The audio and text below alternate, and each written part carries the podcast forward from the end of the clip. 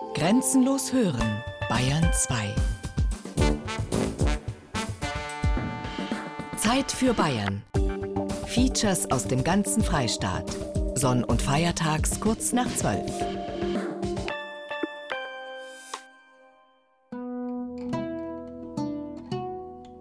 Aus dem Tagebuch eines Arbeitslosen. Eintrag vom 10. April. Ein Jahr ohne Arbeit. Ein qualvolles Jahr. Unerträglich. Anfangs begleitet von der Hoffnung, dass sich nach 13 Jahren Berufserfahrung irgendetwas für mich finden müsste. Fehlanzeige. Nichts. Verschlossene Türen. Überall. Meine Frau ist schon seit drei Jahren ohne Arbeit und wir haben ein neunjähriges Kind. Die Arbeitslosenhilfe läuft in Kürze aus und die Miete ist schon seit sieben Monaten unbezahlt. Ich versuche zuversichtlich zu bleiben. Aber wie lange noch? Unser Geld ist zu Ende. Unterzeichnet Janis, 42 Jahre. Θύμισαν σε όλους μας τα ακατανόητα λάθη, τις παραλήψεις Es war ein sonniger Tag im Frühjahr 2010, als der damalige griechische Premier George Papandreou von der entlegenen Insel Castelloriso aus eine live übertragene Ansprache hielt, in deren Folge sich das Leben der Griechen grundsätzlich verändern sollte. Die finanzielle Lage des Landes sei desolat, man müsse den Internationalen Währungsfonds anrufen, den Griechen stünden schwere Zeiten bevor, setzte der Premier hinzu. Genauso kam es. Griechenland wurde eines der härtesten Sparprogramme der Nachkriegszeit auferlegt. In der Folge brach die Wirtschaft um 25 Prozent ein. Die Arbeitslosigkeit liegt heute noch bei über 25 Prozent. Es kam zu einer Auswanderungswelle, wie sie Griechenland seit den von Armut geprägten 60er Jahren nicht mehr erlebt hatte. Allein nach Bayern sind seit Ausbruch der Krise fast 40.000 Griechen gekommen.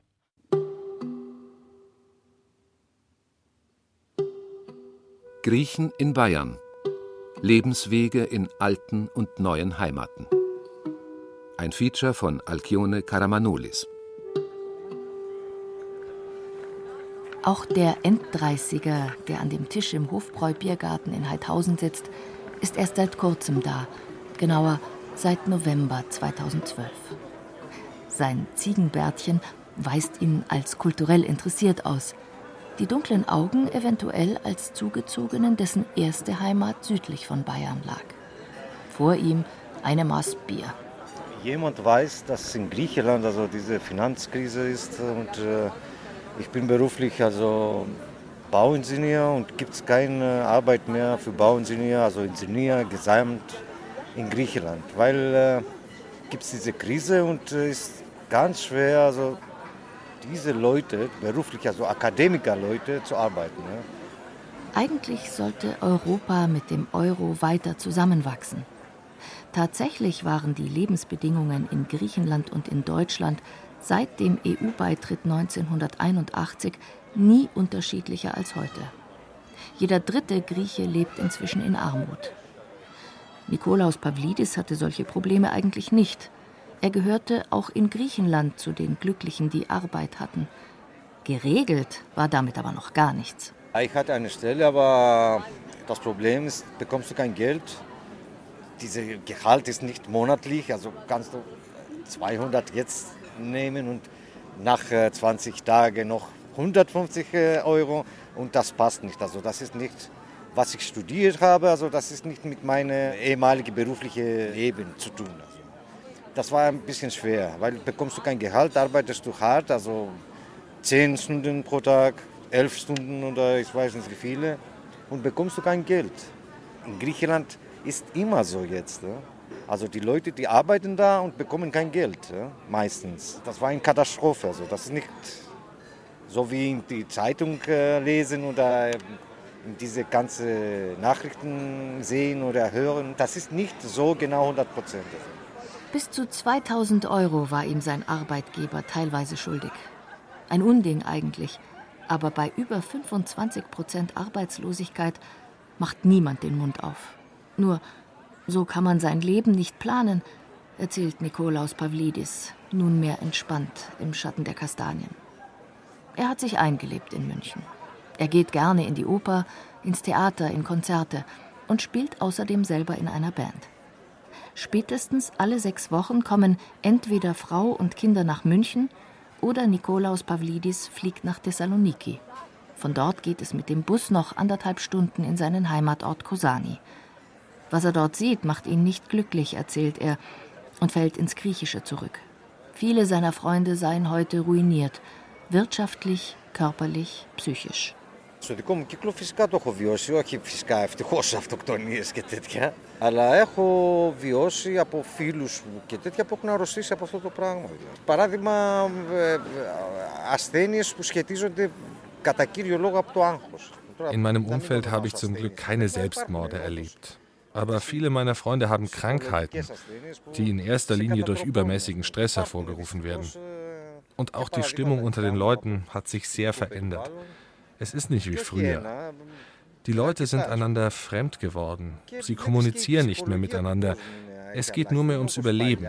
Und jeder vergräbt sich in seinem Schmerz. Früher waren wir eine große Clique. Heute geht keiner mehr aus. Alle sind verschuldet. Und dann gibt es auch noch diesen völlig absurden Umstand. Wenn man mal jemand sieht, dem es gut geht, wird man gleich misstrauisch und denkt, der muss wohl Geld unterschlagen haben. Wie sonst käme er über die Runden? Es ist schwer, sehr schwer. Κάπου αποξενώνεσαι και με τους άλλους. Κλείνεσαι σε σένα, η κατάθλιψη οργιάζει και έτσι γίνεται. Δηλαδή υπάρχει πρόβλημα. Sagt Nikolaus Pavlidis, der Glück hatte, weil sich ihm ein Ausweg geboten hat und sei es um den Preis, getrennt von seiner Familie zu leben. Er trinkt sein Bier aus, gibt den Maßkrug am Tresen ab und sagt Servus. Aus dem Tagebuch eines Arbeitslosen. Eintrag vom 30. April. Nein, ich werde nicht durchhalten. Das ist meine ganz private Meinung. Ich bin seit anderthalb Jahren arbeitslos. Ich habe alle Stadien durchlaufen, Depression, Bewerbungen, Demonstrationen. Nicht einmal bis zum Sommer werde ich durchhalten. Ich habe keinen Cent mehr. Und es gibt niemanden, keinen Freund, keinen Bekannten, keinen Verwandten, dem ich nicht Geld schulden würde. Ich kann niemanden mehr ansprechen, ich habe alle meine Kontakte erschöpft. Nun schlafe ich ruhig froh, dass ich auch heute wieder überlebt habe. Nächste Woche wird mein Handy abgestellt und nächsten Monat Festnetz und Internet. Was ich der Bank schulde, dem Finanzamt und der Sozialkasse, ist mir inzwischen egal. Ich werde nicht weiter durchhalten. Das weiß ich. Das Einzige, was ich nicht weiß, ist, wer einen Vorteil von meinem Ende haben wird. Unterzeichnet Alexander, 27 Jahre. Das Tagebuch eines Arbeitslosen ist ein Internetprojekt. Der Athener Journalist Christoforos Kasdaglis hat es vor zwei Jahren initiiert. Denn ihm war aufgefallen, dass Arbeitslose im öffentlichen Dialog nur als Zahlen auftauchen. Über die Menschen hinter diesen Zahlen spricht niemand. Und die Arbeitslosen selbst sind gefangen in Gefühlen von Schuld und Scham. Dieses Tabu wollte er durchbrechen. Jeden Tag wird ein Post veröffentlicht. Vergangenes Jahr ist aus diesen Tagebucheinträgen sogar ein Buch entstanden, publiziert in einem renommierten griechischen Literaturverlag. Bürohilfe mit Computerkenntnissen gesucht. Arbeitszeit täglich 10 bis 14 Uhr.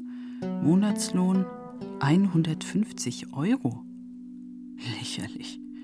Aber nach drei Jahren ohne Arbeit habe ich wie selbstverständlich auf diese Anzeige geantwortet.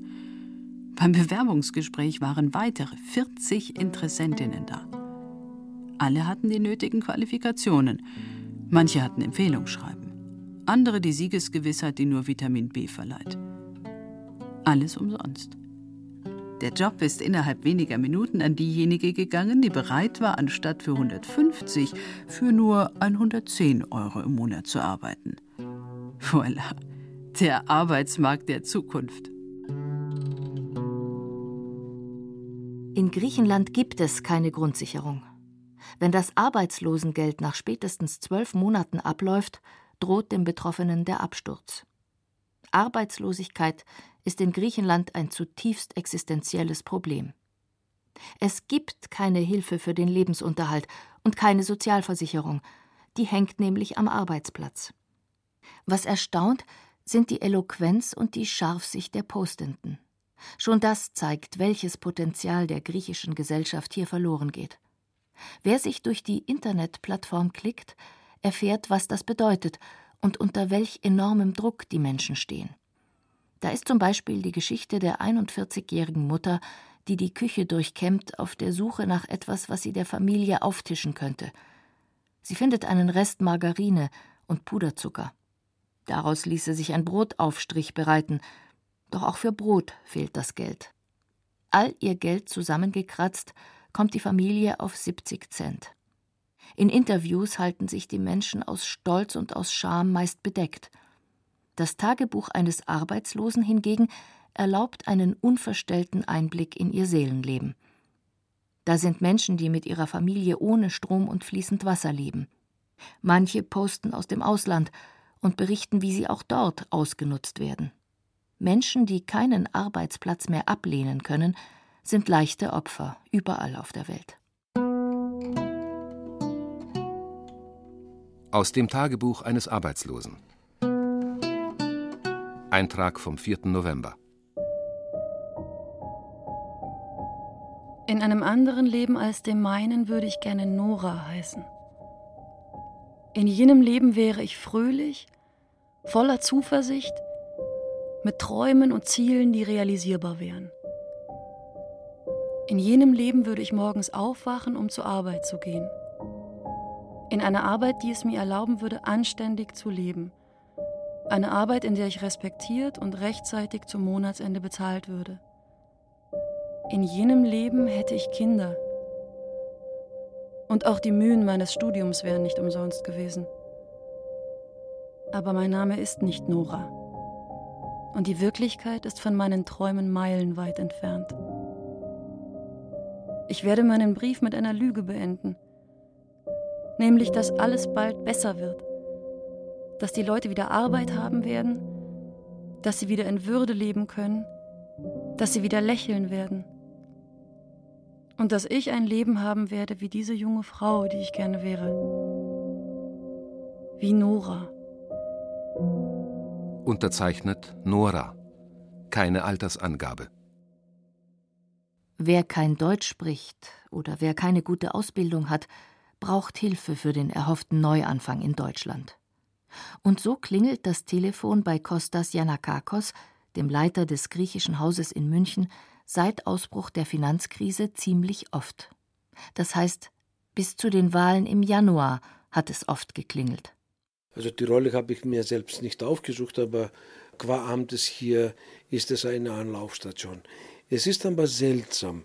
Bis etwa Januar gab es immer wieder Anrufe aus Griechenland, auch mit Informationen, wo kann man und wie kann man in Deutschland äh, arbeiten. Und äh, bezeichnenderweise, ob ich äh, irgendwelche Restaurants kenne, wo sie in den Küchen äh, arbeiten können. Also hauptsächlich für Arbeiten, die nicht äh, eine Qualifizierung bedürfen.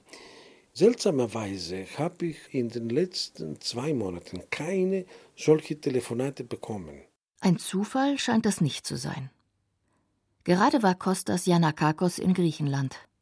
Zum ersten Mal seit Jahren sei niemand an ihn herangetreten mit der Bitte um Informationen zur Auswanderung. Seit dem Machtwechsel in Athen hätten die Menschen Hoffnung geschöpft, sagt er. Zeitgleich habe sich auch in Deutschland ein Wandel vollzogen hier allerdings zum Negativen.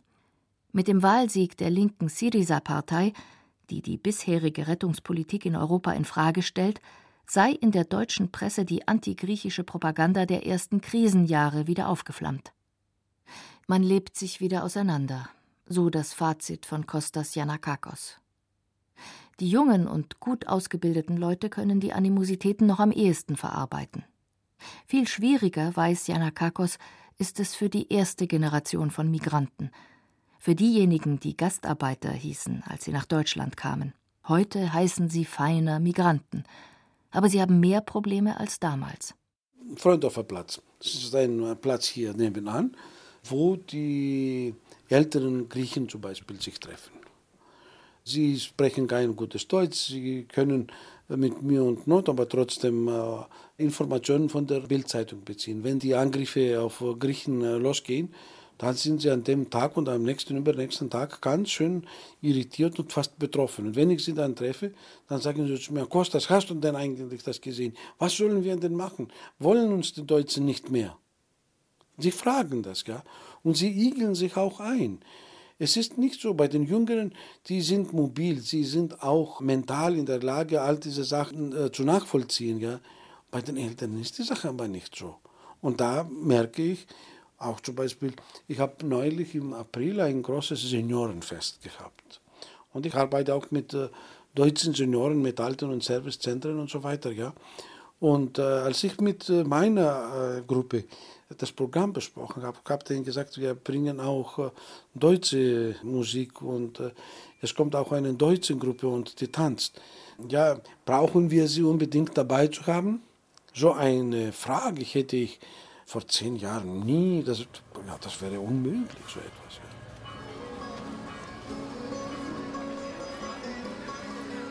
Ja. Ortswechsel.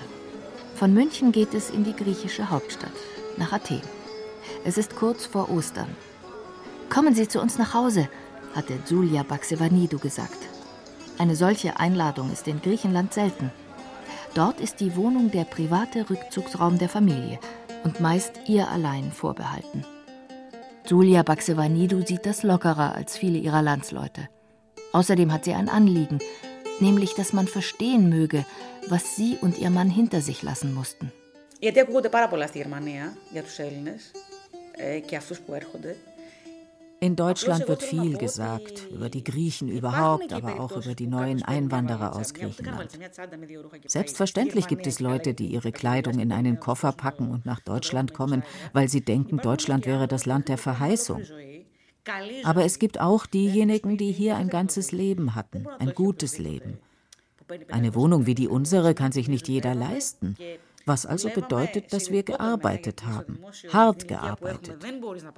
Wir haben versucht, uns eine Existenz aufzubauen für uns und für unser Kind. Und dann sind wir über Nacht dazu gezwungen worden, all das hinter uns zu lassen und auszuwandern, um wenigstens etwas von unserem Vermögen zu retten. Deshalb wollte ich, dass Sie unsere Wohnung sehen. Unsere Wohnung in München ist auch sehr schön und für die dortigen Verhältnisse ist sie sehr geräumig aber sie ist mit dieser nicht zu vergleichen.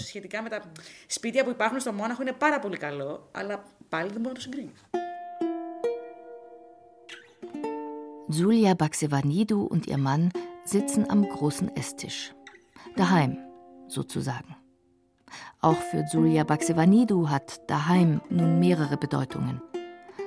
Daheim ist da, wo ich gerade bin, sagt sie. Im Augenblick also in Athen. Denn Ostern nicht in Griechenland zu verbringen, das wäre dann doch nicht vorstellbar. Auch die Eltern und Schwiegereltern warten. Und die Freunde von früher, die alle die gleiche Frage stellen.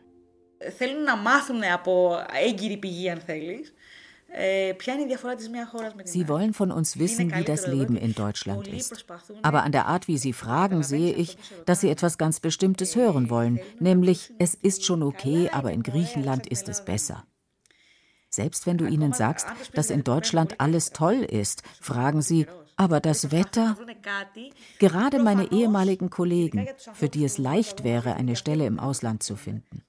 Sie suchen im Grunde nach einem Vorwand, um zu bleiben.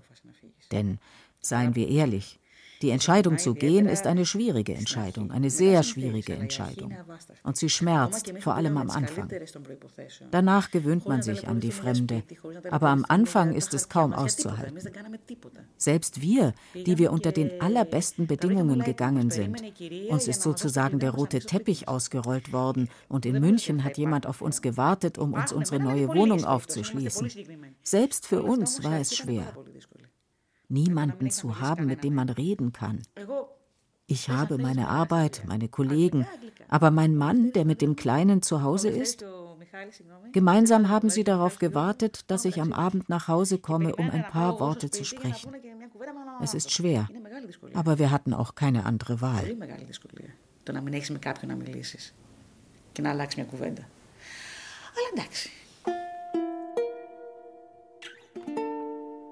Julia Baxevanido arbeitet heute als SAP-Entwicklungsmanagerin in München. Ihr Mann hat noch keine Arbeit. Er passt auf ihren vierjährigen Sohn auf. Und mit dem Geld, das die Familie in München verdient, bezahlen sie die Wohnung in Athen ab. Vermieten lässt sie sich nicht, denn egal wie weit sie mit der Miete nach unten gehen würden, die Nebenkosten für eine so große Wohnung sind heute in Griechenland untragbar. Den letzten Winter in Athen haben sie nur mehr sehr wenig geheizt, erinnern sich Julia und ihr Mann. Heute dagegen, mit einem Münchner Gehalt im Rücken, ist die Wohnung mollig warm. Und auch ihre Eltern können sie wieder unterstützen. Και οι γονεί μα έχουν έρθει σε δύσκολη θέση. Βέβαια, μην φανταστείτε τρελά πράγματα όπω παλιά στο 60. Τώρα του βοηθάμε γιατί έχουν και προβλήματα υγεία, οπότε αναγκαστικά πρέπει να βοηθήσει για να Natürlich schicken wir unseren Eltern Geld aus Deutschland, so an die 400 Euro im Monat. Denn sie sind in einer schwierigen Situation. Meinem Schwiegervater zum Beispiel ist die Rente von 750 auf 550 Euro gekürzt worden. Und die 13. Monatsrente entfällt ganz. Diesen Verlust muss er irgendwie abdecken, denn er braucht auch eine Reihe von Medikamenten. Also haben wir das übernommen. Wir haben das auch hier in Griechenland getan. Nur von Deutschland aus fällt es uns natürlich leichter, weil wenigstens unsere eigenen Finanzen nun wieder geregelt sind. Die letzten Monate vor unserem Wegzug zum Beispiel konnten wir unseren Eltern nicht mehr helfen. Dabei hatten drei Dinge für uns absolute Priorität. Die Kindergartengebühren für den Kleinen, der Kredit für die Wohnung und die finanzielle Unterstützung für unsere Eltern. Aber zum Schluss ging es einfach nicht mehr. Το σχολείο του Μιχάλη και τις υποχρεώσεις αυτές τις συγκεκριμένες. Ούτε και αυτές μπορούσαμε να καλύψουμε ποτέ. Για τους τελευταίους μήνες δηλαδή τους φάγαμε που λένε. Δεν τους δώσαμε. Μετά που πήγαμε στη Γερμανία τους ξαναδώσαμε. Wir gehen jetzt zum Grabmal von Clara von Stetten. Spurensuche mit der Archäologin Jutta Strotzek auf dem Athener Zentralfriedhof, dem Friedhof der besseren Gesellschaft sozusagen. Melina Mercury ist hier beigesetzt, Andreas Papandreou, aber auch Heinrich Schliemann, Adolf Furtwängler und viele andere, deren Namen unmissverständlich deutsch sind. Sie zeugen von einer früheren Wanderbewegung, Anfang des 19. Jahrhunderts nämlich, allerdings in umgekehrter Richtung. Von Bayern bzw. von Deutschland nach Griechenland, und zwar gemeinsam mit König Otto. Sie war verheiratet äh, mit dem Grafen Saporta, der zusammen mit König Otto hier in Athen angekommen ist, in Nafplion zuerst und dann in Athen. Und sie ist ein äh, Fall, der für viele andere Frauen repräsentativ ist, die mit ihren Ehemännern, wenn sie Bayern waren oder auch sonst Deutsche, aus Deutschland gekommen sind und hier aktiv waren, die verschiedene Funktionen übernommen haben, sowohl die Männer als auch die Frauen. Aber im Gegensatz zu den Männern sind sehr viele Frauen hier in Athen gestorben. Entweder aufgrund der generellen hygienischen Umstände, mit denen sie einfach nicht vertraut waren, oder auch an Typhus oder an Epidemien, weil durch die Umstände ihres Lebens ihr Gesamtkörper schon so geschwächt war, dass eine ernstzunehmende Krankheit oder eine, sogar eine Epidemie wie Typhus beispielsweise dann auch natürlich zum Tod geführt hat. 1804 bis 1835 steht auf dem Grabstein von Clara von Stetten. Wie viele Griechenlandreisende dieser Jahre hatte sie möglicherweise ein verzerrtes Bild von der griechischen Realität. Das Athen von König Otto hatte nämlich wenig bis gar nichts mit dem idealisierten Bild der klassischen Antike zu tun. Die Hitze im Sommer, aber auch die Kälte und Feuchtigkeit im Winter, mit der Reisende aus dem Norden nicht immer rechnen. Häuser, die nach heutigen, aber auch nach damaligen nordeuropäischen Kriterien im Winter unbewohnbar waren eine mangelhafte medizinische Versorgung. Und gleichzeitig mussten die Frauen am Hof repräsentieren und Bella Figura machen. Viele sind an diesen Gegensätzen gescheitert.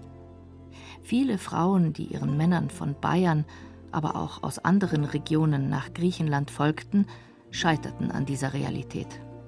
Und dennoch sind über Jahrzehnte hinweg Menschen aus Deutschland nach Athen gekommen, um sich hier niederzulassen. Die Motivation, nach Griechenland zu kommen, war für viele erstmal in ihrem Heimatland. Das liest man immer wieder in den Biografien. Da kann man daraus ersehen, dass sie eine bessere Zukunft im Ausland und speziell am Königshof in Griechenland erwartet haben. Entweder weil sie nicht der erste Sohn waren innerhalb einer Familie und von der Erbschaft ausgeschlossen waren dadurch. Oder weil ihre Lebensbedingungen, auch die familiären Bedingungen, ganz anders gelagert waren, als dass es Zukunftsaussichten gehabt hätte für sie. Aus solchen Gründen erstmal ihr Glück sozusagen am Königshof gesucht haben. Andere wiederum waren sehr gut ausgebildet und haben sich gesagt, meine Bedingungen sind in Griechenland besser. Ich möchte auch mal was Neues machen. Ich will mich bewegen. Die waren sozusagen mobil und haben dann entschieden, dass sie in Griechenland ihr Wissen und ihre Kenntnisse zur Verfügung stellen wollen. Andere blieben, wenn ihr Beschäftigungsverhältnis abgelaufen war. Und so wird aus Fuchs der Name Fix, aus Strauß wird Strossis, aus Defner Wefner und aus Steinhauer Steinhauer. Wir haben aus der Nürnberger Zeitung, die über diese, wie die Augsburger Allgemeine und andere Zeitungen in Deutschland, über diese Zeit sehr detailliert berichtet und speziell über Griechenland, schon beginnend mit der Regierungszeit König Ottos und auch zuvor. Und da haben wir einige Hinweise darauf, welche Gründe dafür ausschlaggebend gewesen sein mögen und wie das in Zahlen ausgesehen hat.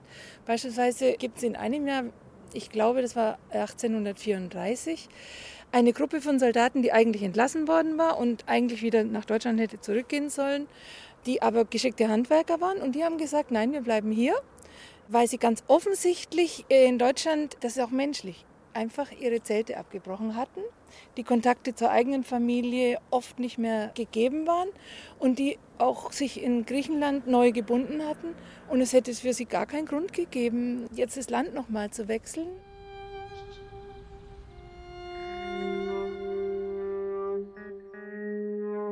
In meinem federleichten Koffer aus Pappkarton hatte ich ein Kleid, eine warme Wolljacke, ein wenig Unterwäsche, etwas Kaffee und Zucker.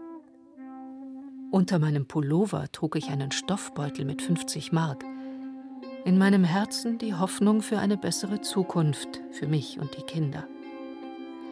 So verließ ich mein Dorf am 21. Mai 1961, an meinem Namenstag. Ich saß im Bus von Kavala nach Thessaloniki und der Abschiedsschmerz wurde immer schlimmer. Vor den Augen hatte ich stets meine vier Kinder mit meiner Mutter, die mich jetzt nur stumm ansahen. Nein, ich würde nicht mehr weinen. Ab jetzt musste ich nur eines lernen, stark zu sein. Stark für mich und für die, die ich zurückließ. Ich konzentrierte mich auf die blühende Landschaft, die endlosen roten Mohnfelder, die sich fast unbemerkt änderten. Wir waren angekommen im Hauptbahnhof von Thessaloniki. Menschen, so viele Menschen standen da. Einige, um die Reise anzutreten, andere, um Abschied zu nehmen. Der Weg für die Migration war frei. So erinnert sich Eleni Sikudi von der Insel Thasos an ihre Auswanderung ins fränkische Lauf an der Pegnitz. 54 Jahre später sitzt ihre Tochter Aliki Alesik im Nürnberger Kulturgarten. Mit 19 Jahren ist sie ihrer Mutter nach Deutschland gefolgt. Heute ist Nürnberg ihr Zuhause. Die Migranten in den 60er Jahren haben elementare Probleme gehabt. Sie hatten gar nichts. Die Situation in Griechenland ist natürlich sehr schwierig, aber es ist ein bisschen eine andere Substanz da.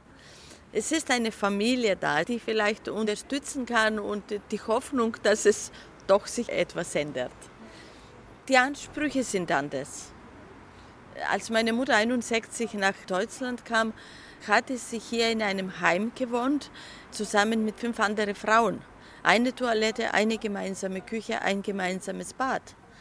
Sie hat unser Haus verlassen in Griechenland, das aus zwei Zimmern bestand und eine Toilette außerhalb von dem Haus, kein Bad, keine Küche, im Kamin gekocht. Sicher waren die Ansprüche nicht so hoch. Sie hat geschrieben, ich teile ein Zimmer mit fünf anderen Frauen, also eine Toilette, eine Küche, alles sehr komfortabel. Diese Leute, die jetzt kommen, haben etwas anderes äh, gesehen als das. Und deswegen sind auch anspruchsvoller. Mit Recht auch, die Zeit hat sich auch geändert. Aliki Alesik ist heute in Nürnberg verheiratet. Sie hat drei erwachsene Kinder und ist ehrenamtliche Stadträtin der CSU. Nach einer nicht einfachen Jugend in Griechenland hat sich für sie alles zum Guten gewendet. Aber Aliki Alesik weiß, wie schwer es ihre Landsleute heute wieder haben. Es tut mir weh, der Zustand, in dem mein Land äh, sich jetzt befindet.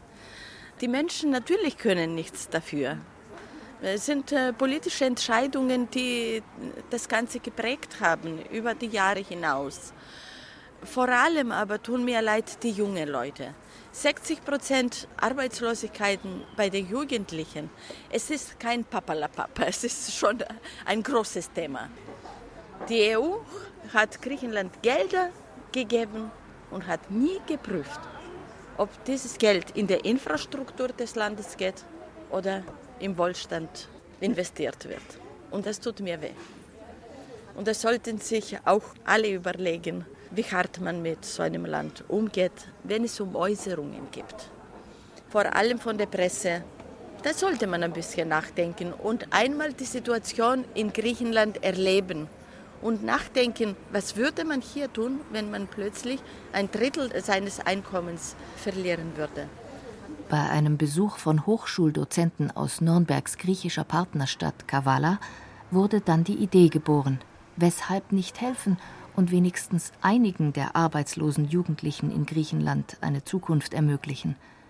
Bei ihrem nächsten Griechenlandbesuch ist Aliki Alesik nach Kavala gefahren und hat die Hochschule besucht, an der Krankenschwestern ausgebildet werden, um einige von ihnen nach Deutschland zu holen. Etwa 20 junge Frauen, die Interesse hatten, und dann müsste ich eine Auswahl treffen. Und dann haben wir so ein kleines Interview. Was machst du gerade hier? Ja, ich habe einen Arbeitsplatz, aber ich verdiene nicht viel. Du kommst nicht in Frage, du hast einen Arbeitsplatz. Was machst du? Und so habe ich mich auf sechs junge Frauen dann konzentriert oder entschieden. Und die sind dann auch nach Nürnberg äh, gekommen. Drei Frauen haben durchgehalten, drei sind wieder zurück nach Griechenland. Eine von ihnen hat die heiß ersehnte Rückkehr schon wieder bereut, denn inzwischen ist auch ihr Mann arbeitslos und gemeinsam haben sie ein kleines Kind. Drei Personen, kein Einkommen. Vielleicht wird sie doch wieder nach Nürnberg zurückkommen. Und dann ist da noch eine siebte. Sie hat von dem Projekt gehört und Aliki Alesik, die sie entfernt kannte, angesprochen. Heute lebt und arbeitet auch Panayota Gakiu in Nürnberg. Ich habe gemacht Ausbildung für Krankenschwester in Griechenland, aber jetzt mit dieser Krise hat keine Arbeit. Und ich habe in Deutschland gekommen für Arbeit. Gott sei Dank, ähm, die Frau Alessi hat mir geholfen und ich habe schnell gefunden. Hallo, Frau Hennel. Ja. Wie geht es Ihnen? Gut, gut. Ja? Ja, du bist meine Liebe. Oh Gott. Ja, meine Frau Gute. Ist nett. Sie hat ein nettes Wesen, ist freundlich und versteht, mit, mit Menschen umzugehen. Ja, ist sehr gut. Dankeschön. Ich habe sie jedenfalls gerne. Panayota Gakiu ist 25 Jahre alt. Wäre sie in Griechenland geblieben, würde sie heute entweder zum Heer der arbeitslosen Jugendlichen gehören oder sie hätte einen schlecht bezahlten Job mit einem Gehalt, das nicht zum Leben reicht und das möglicherweise auch nur unregelmäßig ausbezahlt würde. Vor allem aber hätte sie keine Perspektive. Daher also der Entschluss, nach Nürnberg zu kommen. Panayota Gakiu wollte nach ihrem Studium ohnehin gerne ins Ausland, allerdings für ein Aufbaustudium. Doch das kam in der Krise nicht in Frage. Auch ihre Familie daheim hat es schwer. Ihr Vater erhält eine Invalidenrente von 300 Euro. Die Medikamente, die er braucht, sind teuer. Und ihre Mutter findet nur während der Sommersaison Arbeit. Panayota Gakiu schickt also, was sie kann, nach Griechenland und richtet sich mental darauf ein, dass sie lange hierbleiben wird. Ein Gedanke, der ihm mittlerweile gefällt. Anfangs aber, sagt die junge Frau, die von der Insel Thasos stammt, war es schwierig für sie in Nürnberg. Es gab Augenblicke, wo ich zurückgehen wollte. Die Einsamkeit war nicht auszuhalten. Die Menschen waren distanziert. Sie haben mir vielleicht auch nicht so vertraut. Das ist ganz logisch. Und manchmal wollte ich nur weg. Ich bin losgegangen, um mir ein Rückflugticket zu besorgen. Und dann bin ich wieder umgekehrt. Was soll ich denn in Griechenland anfangen, habe ich mich gefragt. Aber es war unendlich schwierig. Diese Einsamkeit. Panayota Gakiou nimmt sich Zeit fürs Gespräch obwohl sie heute Frühdienst hatte. Die dunklen Ringe unter ihren Augen zeugen davon. Und immer wieder unterbricht sie ihre Erzählung, um jemanden zu begrüßen. Für den Augenblick lernt Panayota Deutsch. Denn eine bestandene Deutschprüfung ist Voraussetzung für die Anerkennung ihrer Krankenschwesterausbildung. Außerdem sieht sie ihre Zukunft inzwischen in Deutschland. Auch wenn die Stimmung den Griechen gegenüber nicht immer die beste sei. Όταν είχα έρθει στην αρχή δεν ήταν τόσο. Μας φρόντιζε εμένα προσωπικά. Als ich in Deutschland angekommen bin, war es nicht so. Aber jetzt höre ich von vielen Seiten, dass sich die Dinge verändert haben. Dass man uns Faulpelze schimpft. Etwas, was glaube ich nicht stimmt. Denn die Arbeit, die die Griechen hier verrichten, würde ein Deutscher nicht tun. Er würde sie als erniedrigend empfinden. Ich habe zum Beispiel viele Freunde, die auf dem Bau arbeiten. Das ist ein Knochenjob. Und diese schlechte Stimmung oder diese Vorwürfe, ich glaube, die sind von der Politik gesteuert. Denn das ist entstanden, als Tsipras an die Macht gekommen ist. Seither hat sich viel verändert. Die griechische Regierung wird systematisch runtergemacht. Dabei kann es für Griechenland nicht schlechter werden, als es war. Besser vielleicht. Aber sie lassen es ihnen nicht tun. Es gibt Interessenverbände, die ihn scheitern sehen möchten. Man braucht nicht besonders helle sein, um das zu verstehen. Ich glaube aber trotzdem, dass er es schaffen wird. Er wird schon was in Bewegung setzen. Σίγουρα πράγματα αυτά δεν είναι σημερινά. Απλά πιστεύω ότι θα τα καταφέρει, κάτι θα κάνει. Diese Feindseligkeit, die die Griechen in Nürnberg nun oft spüren, war es auch, die Panayota Gakiou dazu bewegt hat, die Einladung zum Interview zu akzeptieren. Zunächst war sie nämlich ziemlich aufgeregt, erzählt sie nun. Gemeinsam mit ihrem Freund hätten sie hin und her überlegt. Schließlich wusste sie nicht, was auf sie zukommen würde. Sie hat dennoch zugestimmt, denn sie wollte gern eines deutlich machen. Was ich sagen wollte, ist dies, dass die Deutschen auf die Griechen nicht so herabschauen sollen und dass sie nicht verallgemeinern sollen. So wie nicht alle Deutschen gleich sind, so sind auch nicht alle Griechen gleich. Ich wollte sagen, dass sie uns nicht die Flügel stutzen und uns nicht verurteilen sollen. Was die Griechen durchmachen, ist nicht einfach. Es ist nicht leicht, wenn man plötzlich die Wohnung, in der man lebt, zu verlieren droht, wenn die Banken hinter einem her sind. Ich will nicht sagen, dass die Griechen nicht auch schuld an der Situation im Land sind, aber das heißt nicht, dass alle nutzlos wären. Αλλά αυτό δεν σημαίνει, άλλο, δεν σημαίνει ότι όλοι είναι έτσι. Das neuerdings angespannte Verhältnis zwischen Deutschen und Griechen beklagt auch der Leiter des griechischen Hauses in München, Kostas Yanakakos. Er macht die Presse dafür verantwortlich.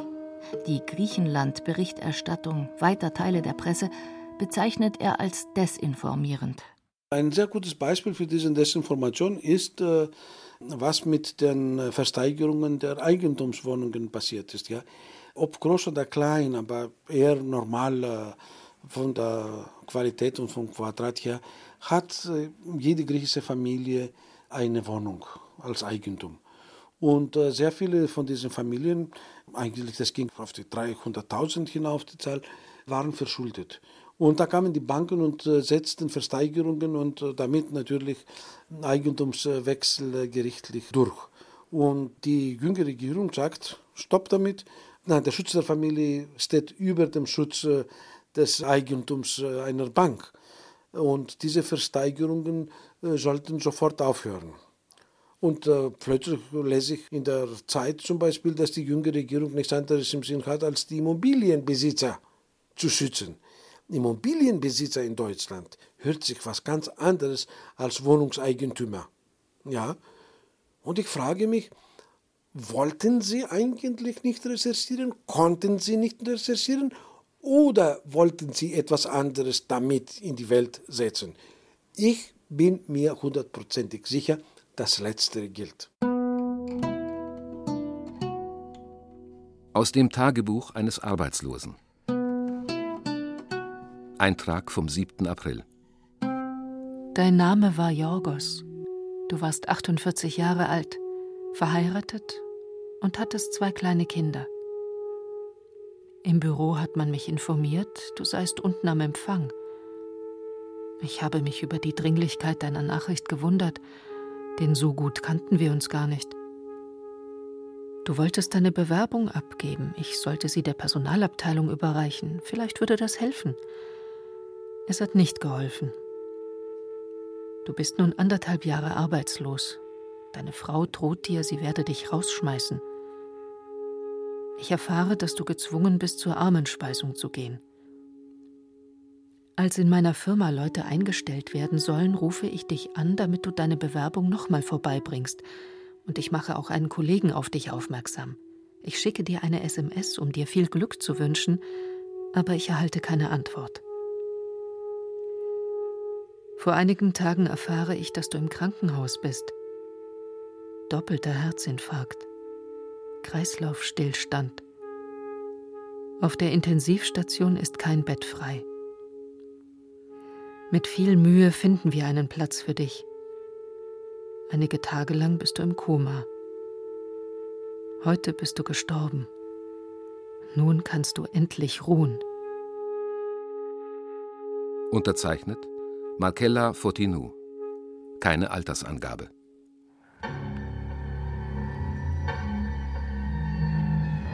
An einem Abend im Mai gibt die Krise ein Gastspiel in München. Auf dem Dokumentarfilmfest wird der Film Agora gezeigt. Vier Jahre lang hat der vielfach prämierte Regisseur Yorgos Avgeropoulos seine Protagonisten durch die Krise begleitet. Das Publikum ist betroffen. Für mich war neu, dass die Selbstmordrate so hoch ist und dass doch so viele Menschen obdachlos sind. Hat ja schon gedacht, Griechenland hat eine Krise, aber ist eingebettet in die Europäische Union und dass aber so viele obdachlos sind oder ihre Häuser verlieren oder sich selber umbringen, das war für mich neu und sehr traurig natürlich. Und mancher zieht Rückschlüsse aufs eigene Leben im vergleichsweise wohlhabenden Bayern. Ich habe es nie so anschaulich gesehen, würde ich mal sagen, auf alle Fälle. Und es waren ja auch viele Aufnahmen da, die man im Fernsehen einfach nicht sieht, weil ein ganz anderes Milieu auch äh, äh, befragt und, und filmt. Und das finde ich wichtig, dass man es eben auch mal von den unmittelbar betroffenen Menschen her sieht. Ne?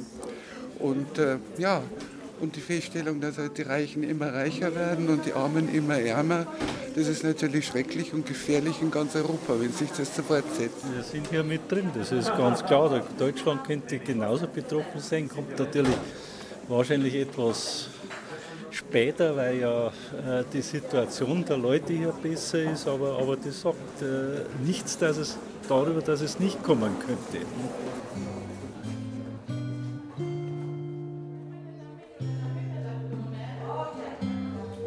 Freitagabend sind wir immer im griechischen Haus, hatte Julia Baxevanidou gesagt. Ihr Urlaub ist vorbei. Die Familie ist wieder zurück in München. Wir sind verabredet für kurz nach sieben. Dann wird es doch später. Kurz vor Feierabend gab es ein Problem im Büro. Julia Baxevanidou macht das nichts aus. Und an viel Arbeit ist sie gewöhnt. In Griechenland war ihr Arbeitspensum während der Krise deutlich gestiegen. Am Ende hat sie rund 18 Stunden am Tag gearbeitet. Η δουλειά αυξήθηκε με πιο σκεπτικό ότι όταν υπάρχει κρίση και φοβάσαι για τη δουλειά σου, in einer Krise, wenn man Angst um seinen Arbeitsplatz hat, hört man ziemlich schnell auf, sein Recht einzufordern. Man bleibt immer länger in der Arbeit, allein um das Gefühl zu haben, dass man seinen Posten nicht verlieren wird. Dabei hat mir die viele Arbeit eigentlich gar nichts ausgemacht. Ich liebe meinen Job. Was mich gestört hat, war, dass mich die Umstände dazu gezwungen haben, dass ich keine andere Wahl hatte. Und gleichzeitig ist ja unser Einkommen gesunken. Ich habe zwar eine Gehaltserhöhung bekommen, aber die Steuer ist so stark gestiegen. und es sind auch alle Steuerfreibeträge gestrichen worden, sodass ich am Ende rund ein Drittel weniger in der Tasche hatte. Und gleichzeitig hat sich der Staat völlig aus seiner Fürsorgepflicht zurückgezogen. Die Impfungen für meinen Sohn musste ich in Griechenland zum Beispiel alle selber zahlen. Und jede davon hat zwischen 150 und 200 Euro gekostet.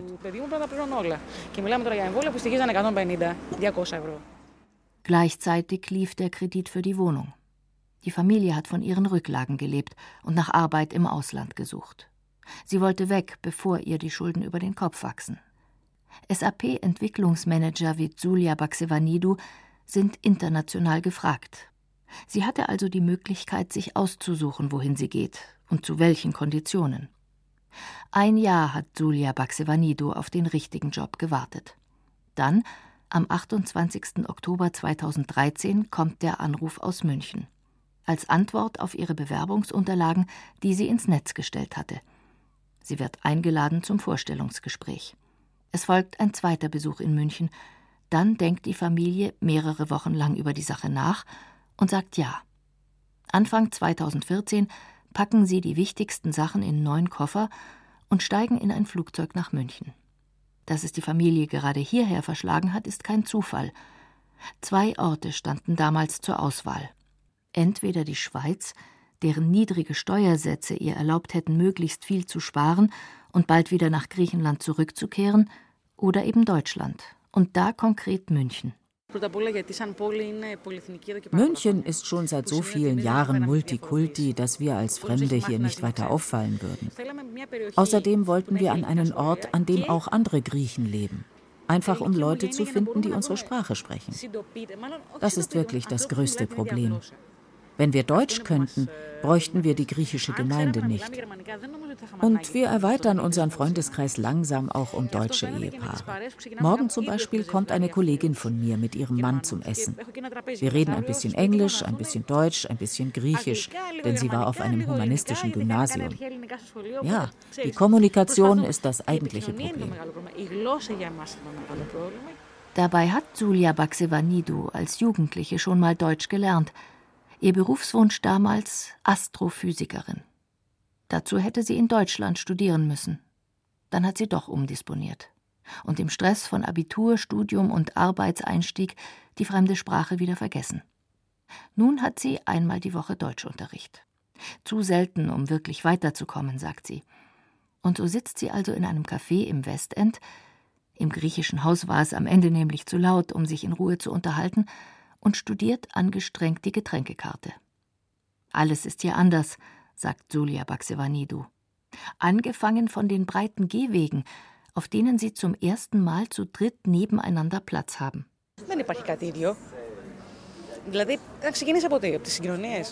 Der öffentliche Nahverkehr, die Behörden, alles ist anders als in Griechenland. Oder die Supermärkte, eine andere Welt. Bei uns sind sie, ich sage mal, delikater. Hier ist alles recht praktisch. Ich meine das ganz im Ernst. Nichts ist gleich. Am Anfang bringt das viele praktische Probleme mit sich, denn es kommt ja noch die fremde Sprache hinzu. Und dann denkst du dir oft, war meine Entscheidung auszuwandern richtig? Aber dann gibt es auch die Erfolgserlebnisse Wie kürzlich, als sie zur Mitarbeiterin des Quartals gewählt wurde. Von 300 Leuten, die sie kaum kennen. Dabei standen auch Deutsche zur Auswahl, Mitarbeiter, die schon seit Jahren in der Firma sind, sagt sie beglückt. Sie ist gut in der Arbeit und beliebt. Aber sie weiß, dass eine Ausländerin nicht automatisch akzeptiert wird.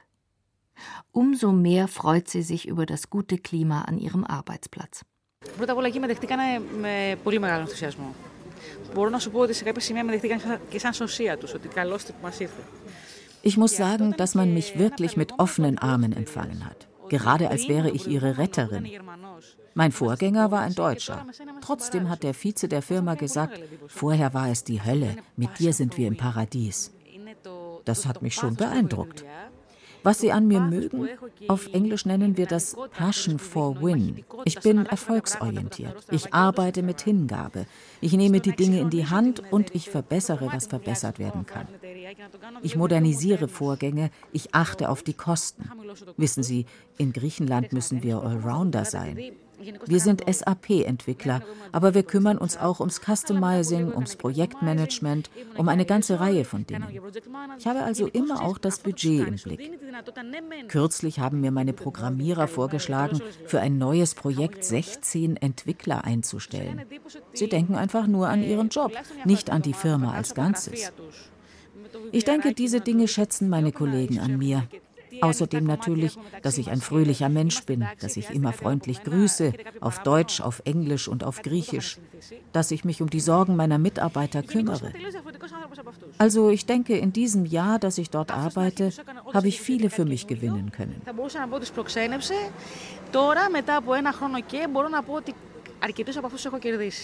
Sagt Julia Baxevanidou, nicht um sich selbst zu loben, sondern um die Frage korrekt und möglichst nachvollziehbar zu beantworten. In der Arbeit passt also alles. An den Alltag in München hat sich die Familie auch gewöhnt, und die Vorstellung, bald wieder zurückzugehen, hat sie schon längst aufgegeben. Wir möchten bleiben, sagt Julia Baxevanidou. Das Grün, die Spielplätze, die Zukunftschancen, die ihr Sohn hier haben wird, all das gefällt ihr. Allerdings spürt auch sie seit den Wahlen in Griechenland einen Gegenwind. Die Stimmung sei eindeutig ins Negative umgeschlagen. Doch über die eine oder andere Spitze aus ihrem Umfeld sieht Julia Baxevanidou gelassen hinweg. Sie hat sich hier eingerichtet, innerlich und äußerlich, ihre Familie ebenfalls. Was würden Sie machen, wenn die Krise vorbei wäre, weggeklickt mit einem Zauberstab? Julia Baxevanidou braucht nicht lange nachzudenken. Anderthalb Jahre nach der erzwungenen Auswanderung fällt ihre Antwort eindeutig aus. Sie möchten bleiben. Wir sind glücklich hier. Dabei haben wir in Griechenland zu denen gehört, die vergleichsweise gut dran waren. Aber hier haben wir noch etwas anderes gefunden. Und ich meine eben nicht das gute Gehalt, das ist das wenigste. Nein, was mir hier gefällt, ist unser Lebensumfeld. Wir haben hier keine Angst, Angst vor einem Überfall oder vor Einbrechern. Ich sehe, dass meine Arbeit hier geschätzt wird. Ich sehe, dass nicht über mich getuschelt wird. In Griechenland haben wir das. Wenn jemand etwas aus dem Rahmen fällt, sei es dadurch, wie er sich kleidet oder wie er lebt, wird gleich darüber geredet. Hier werde ich akzeptiert. Ich falle nicht weiter auf. Ich gehöre dazu. Das ist ein Gefühl, das mir gefällt. Und meiner Familie geht es genauso. Ja, wir sind glücklich hier.